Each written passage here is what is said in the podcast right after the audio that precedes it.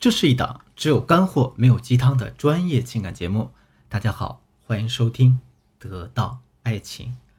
上节课呢，建宇老师给大家讲了小三的定义，也讲了小三出现的原因。那这节课我们重点来讲一讲，什么样的情况下男人会让小三上位呢？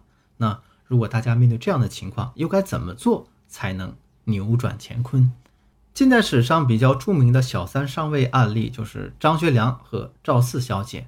那大家可能都只看到了张学良和赵四小姐那段凄美的爱情，但是大家有没有考虑过呀？赵四小姐就是一个小三上位者。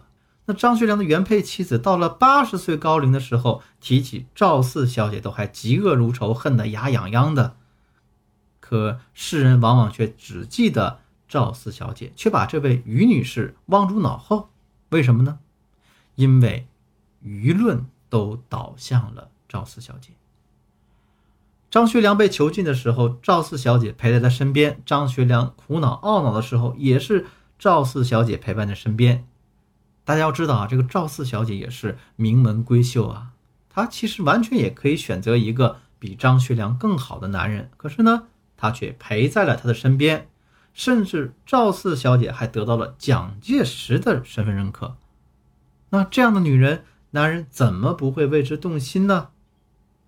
张学良一直到死都念着这位赵四小姐，对于他的原配于女士，经常是不过问的。所以大家明白了没有？男人愿意捧小三上位的一个关键原因就是舆论的导向。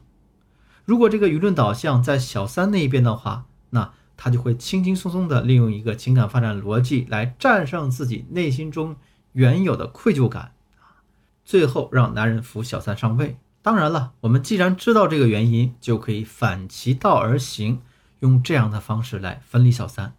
那怎么分离呢？我们来看看下面这个案例啊。我有个学员呢，叫小雅，她工作还不错，长得也还行，但是她有一个缺点，就是呢，她的工作很忙，经常要去加班。她的老公啊，是一个性子比较弱、唯唯诺诺的男人，在家里，小雅比老公挣得多，活干的也比他多啊。老公呢？是在事业单位工作，每个月拿着半死不活的工资，而老公的爸妈都夸小雅这样好那样好。终于有一天，这男的受不了了，到外面找了一个小三。那你说这小三只是一个服务员啊，类似于洗头妹这种，而且呢，小三还生过一个私生子。你说这个相貌啊，长得也不如小雅，可是呢，男的却昏天黑地的一定要和这个小三在一起。如果呢不让她去找这个女人啊，她老公就像发了疯一样。为此呢，男人要和小雅离婚，而且离婚的条件是让小雅把这一套房子呢过户给男人。小雅觉得你这男的太无理取闹了，就断然拒绝了他要求。接下来呢，男人就几乎疯魔了一样，他把小雅关在他们家里，让小雅无法出去。最后在邻居的帮助下，小雅才从家里逃脱啊，最后跑到单位向领导求助。躲过了这一劫。后来，小雅找到我，把她的经历告诉我的时候，说：“真的，我真的非常为她伤心。”小雅说：“她在屋子里啊待了一天一夜，没吃没喝，通过拼命的敲门，引起邻居的注意，才把她救了出去。”那这样一个小三到底是怎么让男人着了魔呢？很简单，大家这里呢不要简简单单的就只比较两个人的条件。而是要从情感的一个发展逻辑出发。你看，小雅的老公从小唯唯诺诺，从来没有保护过别人，从来都是被别人牵着鼻子走。所以呢，他的内心当中是很渴望、梦想着能够有一天自主自强，像一个男人一样。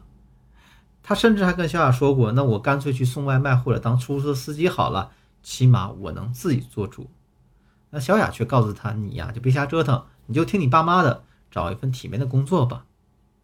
那这个男人在小三身上得到了什么呢？当男人到理发店去洗头的时候，小三跟他说：“啊，你这个头发渣渣的，一定是一个特别有力量的男人。”可能正是这样一句话，深深的吸引了小爱的老公。从此以后，小三是大病没有，小病不断，经常的去人为激发男人的保护欲。最过分的，这是这男的。居然还说要帮小三抚养他的私生子。从这个案例看，那从这个案例当中，我们可以看到，很明显，舆论是会站在小雅这一边的。小雅的老公、家人、朋友、兄弟都认为小雅的老公是昏了头，而且呢，毕竟小雅的价值也比这个小三要高。那我们要分离的是什么呢？分离的是男人放在这个女人身上的这个心思。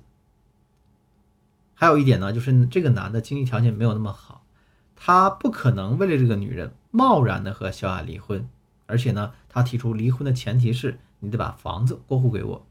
于是我们从这点上出发。先让小雅呢认识到自己曾经的不足，先给予男人自由。既然男人提出离婚，我让小雅呢先打了一个长期出差的报告啊，用一个月的时间告诉男人我要出差啊，我也很尊重你最后的选择，我们可以回来之后好好谈谈。这样就给了两个人一个月的缓冲期。那根据我们之前对小三的了解，这个小三的条件其实并不是很高。之所以男人对她倾心，是因为之前小雅呢和父母给这个男人的压力比较大，再加上小三的一个楚楚可怜。可真等到他想上位的时候，当小三开始谈钱，开始谈一些非常现实的条件的时候，这个男人就开始承受不住了。因为男人会发现呢，哎呦，这女人跟他之前想的完全不一样。与此相对比呢，小雅。那么温柔善良，我甚至让小雅说了这样一句话啊：无论你怎么选择，其实我还是会祝福你们的。那房子的事情呢，我们可以后面商讨一下，看看怎么样做更合适。你呢，甚至可以先和这个女人试一试。那不管怎么说，我们至少还可以做朋友。而小三每天就问男人什么呢？啊，你的房子搞定了没有？啊，你这个钱怎么样了？时间一长，男人对这个小三的热情自然而然也就消退了，啊，这个小三也就分离了，因为舆论完全不会向着他。听完这个分离小三案例，我相信大家应该都明白了舆论导向这个武器在情感关系中的重要性。